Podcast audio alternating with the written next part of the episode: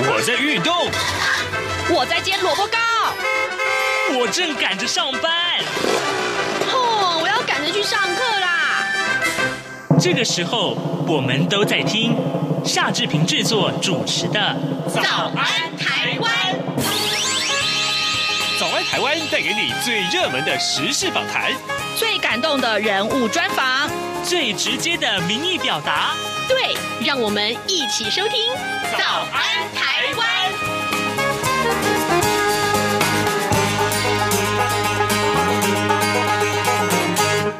早安，台湾！我是夏志平。各位听众，今天是二零二二年的四月二十一号，星期四。今天刘碧荣时间这个单元，呃，志平待会儿还是要为您连线东吴大学政治系刘碧荣教授。我们请刘老师为我们解说最重要的新闻外电。当然，各位，呃，过去这一段时间以来，我们还是会为您关注所谓的俄乌战争。哎，这个不知道最新的进展如何呢？另外，东北亚喽，新加坡了，还有南太平洋的岛国。也都有值得关注的新闻，待会儿我们请刘老师为大家来详细的解说。那在跟刘老师连线之前呢，这边有一点点时间跟大家说一说各平面媒体上面的头版头条讯息。今天呢，《联合报》、《中国时报》还有《自由时报》三大报有志一同，通通把这一则消息跟疫情有关的这一则讯息呢放在头版头条。月底单日确诊恐怕会破万吗？好啊，昨天晚上啊，这个呃新最新的出炉的一个专家会议的结果。让这个施打疫苗的事情有了新的规定。呃，昨天呢，国内新增加了本土病例有两千三百。八十六例啊，是首度突破了两千例。指挥中心的指挥官陈时中他表示呢，本土病例比前天增加了将近四成啊。呃，预计疫情将会大规模的展开，月底病例数极可能破万。因应疫情的延烧，呃，指挥中心呢，呃，通过了六到十一岁的儿儿童要接种莫德纳疫苗，青少年第三剂以及六十五岁以上等成人呢，要继第四剂接种，指挥中心的发言人庄仁祥昨天说呢，预计儿童疫苗接种啊，最快五月初就可以开打，十二岁一直呃到十七岁要开放接种第三剂。预估呢，最快五月下旬就要开打。呃，六十五岁以上的长者、长照机构的住民，还有十八岁以上免疫不全以及免疫力低下，而且这个病情稳定者，要接种第四剂。呃，预计六月上旬可以开打。连续六天单日新增个案数啊，都超过了千例啊。呃，卫福部传染病呃防治咨询委员会昨天预防呃接种组昨天呢呃举行了专。加会议啊，针对六到十一岁的疫苗接种建议，呃，莫德纳接种的这个呃剂数啊是两剂，间隔是十二周，那么接种的剂量是成人剂量的一半啊啊五十微克左右。那么接种作业呢，要是家长跟幼童接种的意愿啊，由地方卫生局指定合约医疗院所啊，呃，还有就是安排校园来接种。就是我们看到最。新的一个呃规定，那么恐怕今天这个消息会引起很多很多的讨论。另外呢，呃，除了呃这个消息之外，还有两则讯息也是大家最关注的。另呃，其中《自由时报》也放在头版，还有两份财经专业报纸都放在头版头。那也就是我们的外销订单连续有二十五个月的成长。我们看看《自由时报》的说明：经济部昨天公布了三月份外销订单是六百二十六点九亿美元，创下了历年同月的新高，也是历年三月啊首。度突破六百亿美元大关，年增率是百分之十六点八，已经连续二十五个月的成长了。不过呢，经济部表示呢，因为啊中国的封城，还有四月份的呃表现呢，将会受到影响。那外销订单的年增率会下修到呃百分之一或百分之三点八左右。就是我们看到啊更很重要的财经讯息，今天也都被各平面媒体来重视。现在时间是早晨的。七点零四分四十九秒了，我们先进一段广告，广告过后马上就要跟刘老师连线喽。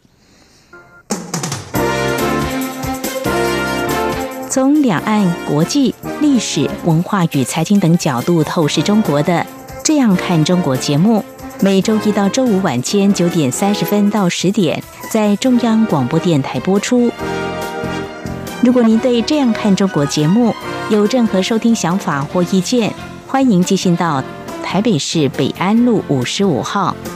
也可以透过电子邮件的方式。节目有两个信箱：二零二零 at rti 点 org 点 tw，或是二零二零零二零三 news at gmail.com。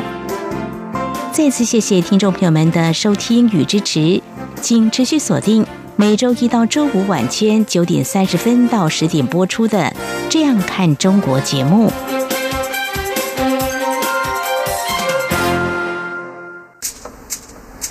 早安，台湾，你正吃着什么样的早餐？吐司加火腿蛋，咬一口，然后收听中央广播电台。早安，台湾，刘碧荣时间。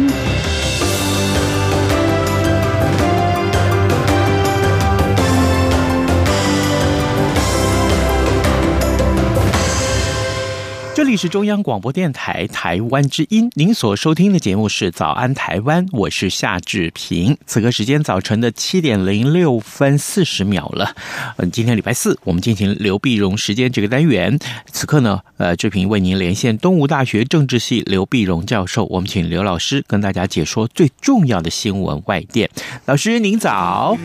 早，各位听众朋友，大家早。是，谢谢，谢谢，呃，谢谢老师一早与我们的连线啊。好，呃，这个礼拜我们看到，当然更重要的就是俄乌战争。那么，俄乌战争啊，呃，这个很重要的一个新的进度是四月十一号的时候，俄罗斯的黑海舰队的这个旗舰莫斯科号被乌克兰用两枚的海王星反舰飞弹击沉。老师，这个事情深受大家瞩目。我想先请老师为我们分析这个最新的这个战况，对于整个战争的影响性是什么呢？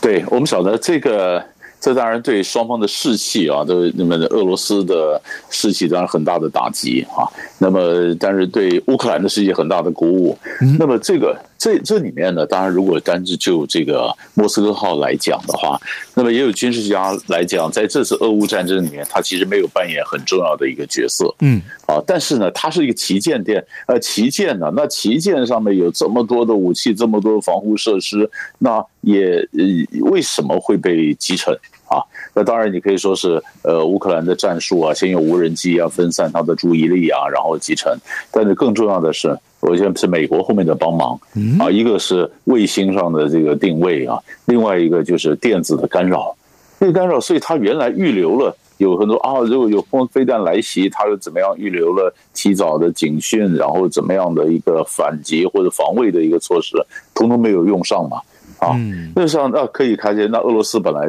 本来在这个呃战争里面呢，俄罗斯本来也也呃，他也不是把全部的真相都告诉国人。那可是这个事情这样发生以后，他也是非承认不可。是啊，那那么这么这么大的一个事情，那当然你说你说乌克兰这边他负责继承的这个将军马上就升官了啊，那俄罗斯这边呢当然就誓言要报复。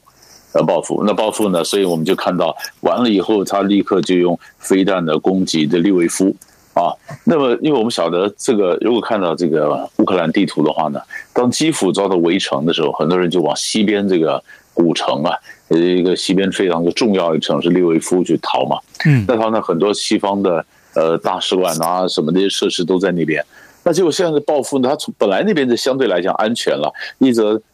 俄罗斯的地面部队不可能进到这么深，二则呢，你空中攻击的话，万一真的攻击不小心打到旁边波兰或什么，那马上等于打到北约国家，会引起北约的整个整个反击。那这次不管了，这次俄罗斯他又攻击了利维夫，他是发射了三百多枚飞弹，说集中了几个弹药库啊，呃，西方运送到俄罗斯的这个弹药库，呃，这个武器他怎么把它摧毁？然后东部这边呢，马利坡南呃或者南部的城市马利坡，东部的这个呃呃这个顿巴斯这个地方，那它攻击也继续加速，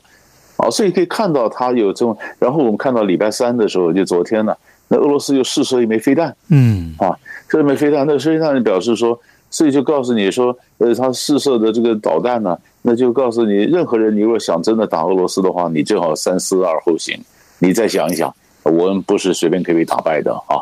那就就是各种的，反正就于是我们就看到呢。呃，如果仔细把时间轴拉长的话，这过程里面有好多个转折点啊。嗯啊、呃，你看，像布查惨案是个转折点，是嗯、呃，这个乌东的火车站被攻击啊，莫斯科号被击沉啊，它每一个其实都可能影响到国际的反应战术的一个转变。所以这战场上的变化呢，看似焦灼，在每一个地方都可能。会是有一个新的情势会发生，是看似焦灼，但是呃转折点很多，所以接下来老师我想请教您，那这样子啊，比如说我们刚刚看到呃呃莫斯科号的被击沉，啊另外当然这个呃有更多的战事上面一些情势的转变，整个来看进行到现在，从二月二十四号打到现在，其实一个多月了，那还是没有要结束的迹象啊，这是第一个啊，另外一个就是那各国对于这个。俄罗斯的这些制裁，难道到现在为止都没有生效吗？没有让俄罗斯觉得说，哎，我我已经这个捉襟见肘了，我我难道我是应该克制了吗？好像也没有呀，好像好像也没有。对，呃，你看，你看，我们讲战争一开始的时候，本来这个呃卢布这一一路跌，对，那一路跌跌，后来现在又反升了，反弹反弹回来，因为他拿卢布跟这个呃天然气啊、石油啊什么挂钩。啊，你说要要买的话，你必须要用卢布来付钱。那其实这整个，哎，好像哎，你看西方的所谓的经济闪电战，它的它的卢布好像又又已经开始反弹回来了。嗯啊，反弹回来，然后呢，呃，如果我们还记得的话，在前个礼拜，这个呃，奥地利的总理到了到了这个莫斯科，嗯，跟普京会谈以后呢，出来就很表示有点失望，因为普京认为他会赢。啊，就他整个想法认为他会赢，他正在往赢的路上在走。嗯啊，那那所以这个这个现在就看了他怎么怎么停啊。那么其实我觉我觉得呢，如果俄罗斯现在一路被打败，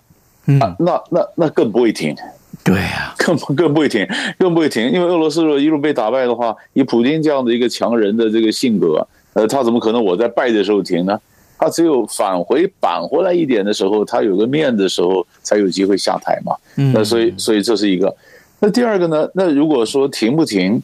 哪里是呃讲俄罗斯这边？那如果乌克兰这边呢？西方的武器还不断在援助啊，就拉拉队还在那边要呃呐喊着。那你的那你跑的人选手，你说我就不跑了吗？嗯，其实也也也很难。所以在这里面呢，大家有担心。呃，其实担心说，如果大家都不停的话，什么时候一个时机？但是呢，上礼拜也大家都在担心，如果说普京被这样的一路被被打败的话，会不会他用核子武器啊？对，啊，所以所以就是所以美国也在说，哎，我们认真考虑，他可能有可能铤而走险，他会用到战术性的核武呢？啊，那如果用核武的话，那这个场面又不一样了。嗯，所以所以你看，他又在试射新的武器，然后他呃，不管真的假的啊。嗯，是武器，那本来呃，是武武器试射，是不是能马上派上用场？其实中间还有一段时间了。嗯，可是他总是告诉你说，我还有精神的试射武器啊，然后那我我可能威胁，我可能会用到核武啊，啊，所以这还是。呃，蛮紧张的一个情况。是的，好，这个如果有最新的状况，我们仍然要请刘老师为我们关注啊。各位听众，今天早上志平为您连线访问东吴大学政治系刘碧荣教授，我们请刘老师首先为我们关注俄俄乌战争的最新的发展了。事实上，它的焦灼也是大家最关注的话题。另外，我们来看看啊，这个除了这个俄罗斯之外啊，俄乌战争之外，呃，四月十六号的时候，北韩进行了新武器系统的测试啊。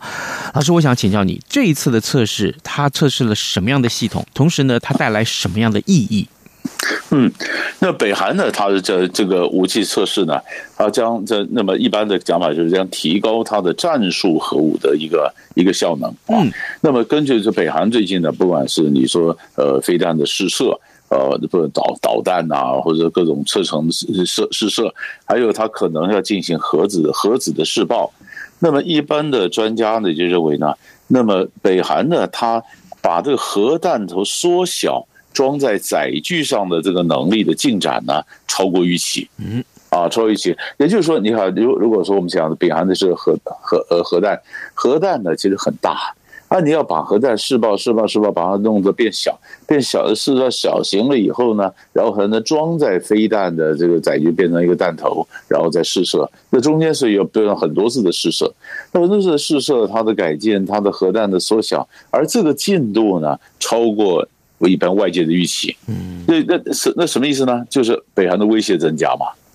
啊，那北韩威胁增加，那北韩的威胁增加，那当然就引起东北亚的紧张。所以，所以我们再后来就看到，你这样这样试射以后呢，所以礼拜一的时候，美国的北韩问题特使金星荣和副特使朴正炫，嗯，那立刻就就到到了南韩访问了，啊，而且美美国特使就过来了，那就不行，你这个，尤其大家大家就是国，他们是美国现在是担心，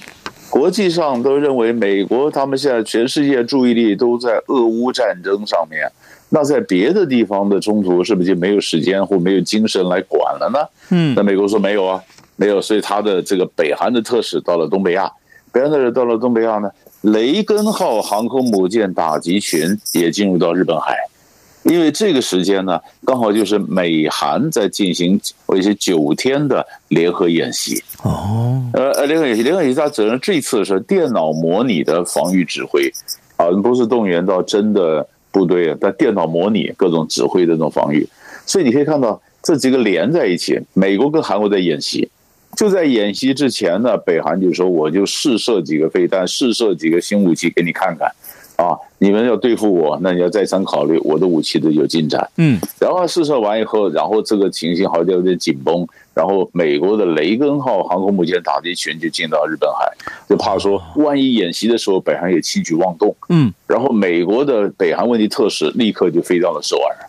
然后来怎么谈？所以外交上、军事上双管齐下，这是看到东北亚情势。就是我我们看到看到乌克兰情势的时候，发现哎，别的世界世界别的地方不是在睡觉，还是有很多动作的，还是有一些新的情势会起伏。那这一点就是北韩的情况。是，所以北韩的呃这个未来的情势恐怕也会受到大家的瞩目啊。老师，接下来我们看看新加坡啊，新加坡的呃这个总理李显龙，他在日前宣布说，四十九岁的财政部长黄循财，哎，获得了这个绝大多数的支持，所以要成为下任的总理。新加坡一直我们来看，它并不是一个完全呃就是由选民来选出他们的领导人的一个国家，呃，这件事情的意义何在呢？对，我们就看到新加坡呢，就是他下一任的领导人会是谁啊？嗯，他们说就是第四代的团队领军人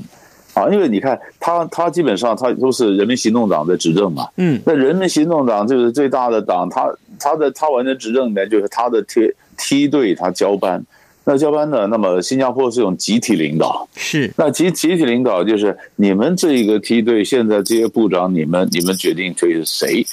这我我那这一次不是很顺利哈，嗯，因为之前本来已经选的是现在的副总理叫王瑞杰，对，王瑞杰这个去年四月他辞了，因为他想说这个 COVID nineteen 这个一耽搁，那你不能挣钱换将，所以李显龙就不会下，李显龙不会下，等到疫情缓和，李显龙这次交棒的时候呢，那王瑞杰说我也老了，嗯，那我也他也他说他也不是逼宫，他就说实物上就是那我也六十那时候过了六十了。那我这个跑道就变短了，嗯，那不如我就不要接了，我就让个更年轻的来接吧，啊，人家来接，那于是他就看了年轻的团队里面有哪些人可能有机会，有机会呢？那新加坡呢也派了这个呃人民行动党的这个前主席许文远。呃，就访问了这个那个那各个部长啊，这个国会的议长啊，职总的秘书长啊，呃，问问半天，那大家慢慢慢慢慢慢形成共识，说，哎，我们可以支持黄循财。嗯，那黄循财呢？所以黄循财四十九岁啊，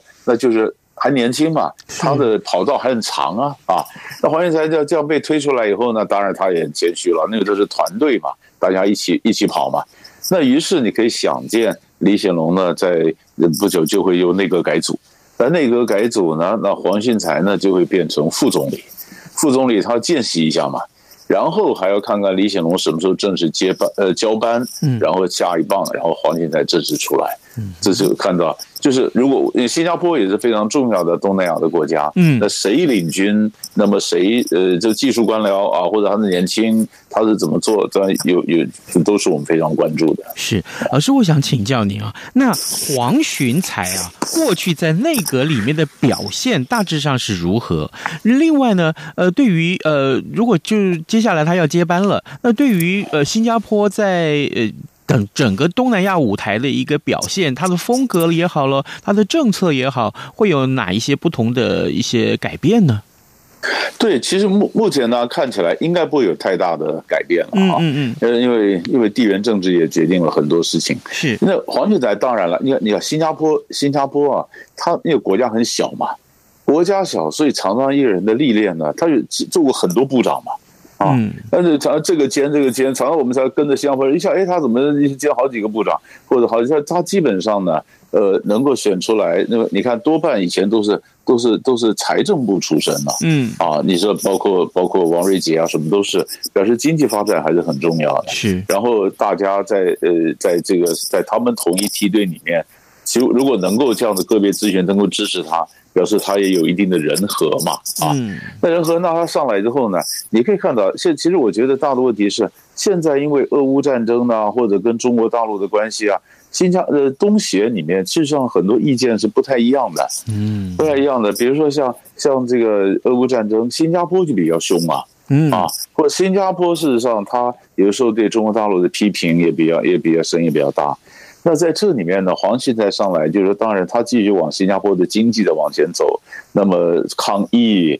COVID-19 之后的经济复苏，以及新加坡跟美国的关系、跟中国的关系，其实都是呃，李显龙已经打下了一些基础了。但是看看他后面会怎么样的做，我觉得一开始上来不可能有太大的调整。但是慢慢会走出来他自己的路。嗯嗯，好的，各位听众，今天早上志平为您连线访问东吴大学政治系刘碧荣教授。我们请刘老师在节目中为大家分析重要的新闻外电。刚刚呢，呃，老师为我们分析了几个题目，一个就是俄乌战争啊，呃，当然这个陷入焦灼的状态，嗯，很多的转折是值得大家关注的。另外呢，北韩的情势还有新新加坡的政情，也都是刚刚有老师有做了一个呃很重要的。解说。另外，我们还有一点点时间，老师，接下来我想请教您，就是，呃，在所罗门群岛里面啊，最近啊，跟这个中国签订了一个呃安全协议，但是这还是草签了。我想请老师为我们解说啊，这样一个呃政治动作，在国际上的这个政治动作，美国应该是很重视吧？他们有什么样的举动呢？嗯，其实其实来讲的话呢，呃，你你可以看到这个所罗门群岛在南南太平洋嘛，对，那南太平洋这块地方呢，本来一向都是美国的地盘，嗯，等于是美也是美国的呃这个我们晓得势力范围嘛，那美国呢就把这个势力范围呢是交给澳洲来管的，嗯。啊，那澳洲呢，咱们在在南太平洋这块呢，其实澳洲跟日本的关系也非常好，以前在八零年代呃就所谓叫日澳纵轴啊。日本跟澳洲一个纵轴，然后一起管好南太平洋，让美那美让美国这边没有后顾之忧嘛啊。可是南太平洋这些小国呢？就是你看这些大国呢，都把南太平洋视为理所当然啊。呃，你们也也没有花很多的心去管他们内部的冲突啦、环保的问题啦，或者就因为海洋是海洋的海洋环境问题，海洋上升，海水平海平面上升，就直接威胁到这些岛国的一些生存嘛，真的就没有顾意到这些。那有些像国家呢，像比如说斐济啦，或者像所罗门啦，或是他们都认为澳洲都认为那本来就是我的势力范围嘛。所以说，外交上不太精致的情况下呢，那当地国家也反弹呢，我要引进另外一个强权来平衡一下澳洲、美国的压力啊，啊，所以后来就引进了中国啊，在中国，那这澳洲当然就是你不要讲美国紧张，澳洲就生气啊，澳洲就说为什么你中国来南太平洋这边一副来浑水摸鱼啊？你把这事情水都搅浑了，你伸手这边干预南太平洋岛国的内政，其实澳洲也有人讲说，你澳洲自自己要检讨啊。因为你怎么会把这个国际？你看中国外交的成功，其实代表美国、澳洲、日本外交的失败。嗯，那为什么所所罗门会过去呢？是好，那那现在跟中国大陆签了这个呃安全协定以后，大家就担心，那中国会不会在这边设立基地啊？啊，那这一设基地的话，你看很多核子试射啦，或者什么的，呃，不管是军事的卫卫星的追踪啊等等，那是南太平洋都扮演很重要的一个地理位置。那中国会不会在这边设立一个军事基地啊？那当然呢，所罗门就听到没有啊，没有，不会设立军事基地啊，这安全安全合作，但不会是军事基地。美国这时候就紧张了。所以美国事实上今年才在所罗门群所罗门群岛呢设了大使馆啊，嗯，之前没有没有大使馆啊，啊，然后呢，你看你看，然后然后四月四月十八号，呃，他们美国呃也就就宣布了，印太事务协调官坎贝尔按国务院呢主管亚太东亚事务的国务助卿克里滕布林克，那么要率团访问斐济巴纽所罗门群岛，赶快要护着这边，那你现在才想护这边也晚了。也晚了呢，中国中国的势力已经进来了，嗯，那所以所以南太平洋就过去不是那么安静的，好像乖乖的是美国的后院了，啊，好像交给澳洲来管，不是，所以当然澳洲现在要五月份也要选举，澳洲反对党就开始批评这个总理 Morrison 嘛，你看看你怎么你怎么把一个南太平洋好好的地方，你这外交上未完越完越完了，最后就完没有了啊，那中国大陆当然中国大陆呃本来跟澳洲也不好嘛。跟澳洲有摩擦有冲突，那这样有的机会，那南太平洋他当然手就伸进来了。然后呢，呃，一带一路，一带一路也有一条是做南太平洋啊。嗯，所以中国不管是一带一路，不管是澳洲对抗，他他都想扩张他的影响力，就南太平洋这块。嗯，那所以这就表示中国大陆外交的一个成功，美国外交的一个挫败，那南太平洋从此以后呢，又多了一些紧张的一个气氛。哦，原来如此。好，这个过去我们这段时间以来比较少谈到南太平洋的情势，正好今天老师也为我们解说了啊，对南太平洋有了一个粗略的了解啊。各位听众，今天早上志平为您连线访问东吴大学政治系刘碧荣教授，我们请刘老师分别针对俄乌战争，还有东北亚这个北韩的情势，另外新加坡的政情，还有呢就是南太平洋的这个呃跟中国势力的这个。个呃介入有关啊，好，我们非常谢谢老师跟我们的连线，老师谢谢您，谢谢，谢谢，谢谢。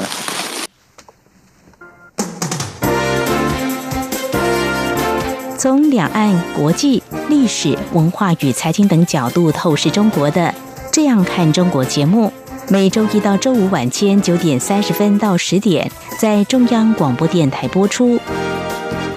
如果您对这样看中国节目有任何收听想法或意见，欢迎寄信到台北市北安路五十五号，也可以透过电子邮件的方式。节目有两个信箱：二零二零 at rti 点 org 点 tw，或是二零二零零二零三 news at gmail.com。再次谢谢听众朋友们的收听与支持，请持续锁定每周一到周五晚间九点三十分到十点播出的《这样看中国》节目。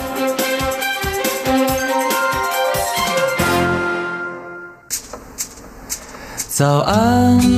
台湾，你正吃着什么样的早餐？吐司加火腿蛋，咬一口，然后收听中央广播电台。早安，豹马仔。好的，我们还有一些时间，我们来看一看其他重要的新闻。昨天其实有发生一个很乌龙的新闻，我至少我的呃脸书上面或者是其他的朋友们啊，一直在疯传这样一个画面跟讯息啊，就是那个华视新闻啊，这个昨天误播了共军犯台的讯息。呃，两岸局势的紧张啊，华视新闻昨天上午突然跑出了新北市遭共军导弹击中的快讯啊，但这是新闻画面在进行的时候的底下的一行字。那么。虽然紧急处理下架，但是已经造成了民众的恐慌啊！身兼华视代总经理的新闻台的台长陈雅玲，昨天下午召开了自律委员会啊，表示将会向董事会自请处分，而且呢，在自律委员会的要求之下啊，呃，亲自录影啊，这个在昨天晚上在主频道播出啊，啊，向全国民众道歉。呃，这个事情发生之后，当然立法院反应非常的激烈啊，啊，文化部呃。也有说法啊，认为呃这个文化部的部长认为这是不应该发生的事情啊，这个事情影响性也很成为一时的一个话题。好的，今天节目接近尾声了，呃，志平要邀请各位为早安台湾来按个赞，同时也上到央广的官网上面啊来收听啊、早安台湾过去这些几天以来的一些相关的节目。好，跟您说拜拜，我们节目明天再见喽。